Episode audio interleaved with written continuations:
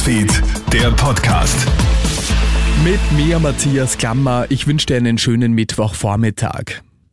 Warum werden unsere Kinder immer krimineller? Laut der Krone hat sich die Zahl der unter 14-jährigen Straftäter in den letzten zehn Jahren in Österreich glatt verdoppelt. Es ist aber nicht nur die Zahl der Anzeigen, die nach oben geht. Auch die Delikte selbst werden immer heftiger und brutaler. Das reicht von Cybermobbing über brutale Schlägereien bis hin zu Morden, wie der Fall Luisa in Deutschland zeigt.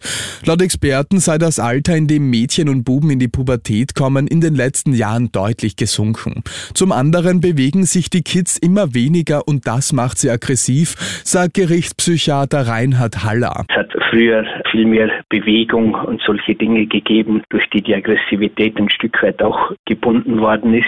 Heute ähm, staut sie sich äh, durch diese neuen Umstände zurück und entlädt sich dann manchmal in diesen Situationen.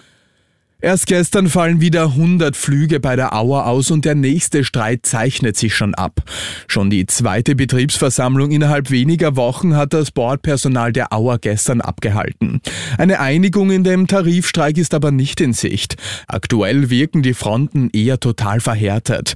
Wie der Gewerkschaftsvorsitzende Roman Hebenstreit erklärt zu Puls 24 warum. Der Zorn ist sehr, sehr groß über die Tatsache, dass offensichtlich äh, das Auer-Management sich rückwirkend Boni Boni auszahlen möchte, äh, während die Belegschaft durch Kurzarbeit und Gehaltsverzicht äh, zu diesem Ergebnis beigetragen hat. Auch das aktuelle Angebot der Auer von 12,3 Prozent mehr Lohn lehnt die Gewerkschaft ab.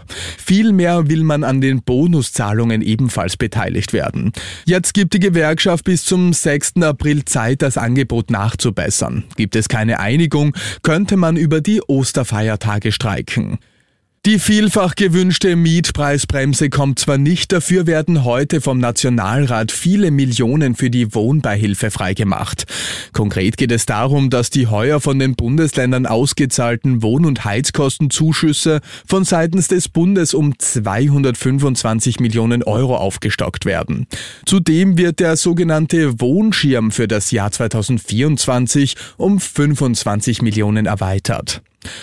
Die Trockenheit setzt auch dem Wienerwald zu. Das große Problem, rund 60 Prozent der Bäume im Wienerwald sind Buchen, deren Wurzeln oft nicht tief genug in die Erde reichen. Förster versuchen dem jetzt entgegenzusteuern. Nun soll das Wachstum von hitzeresistenten Bäumen gefördert werden, wie zum Beispiel Ahornarten, Linde, Nusstraube oder Stieleiche.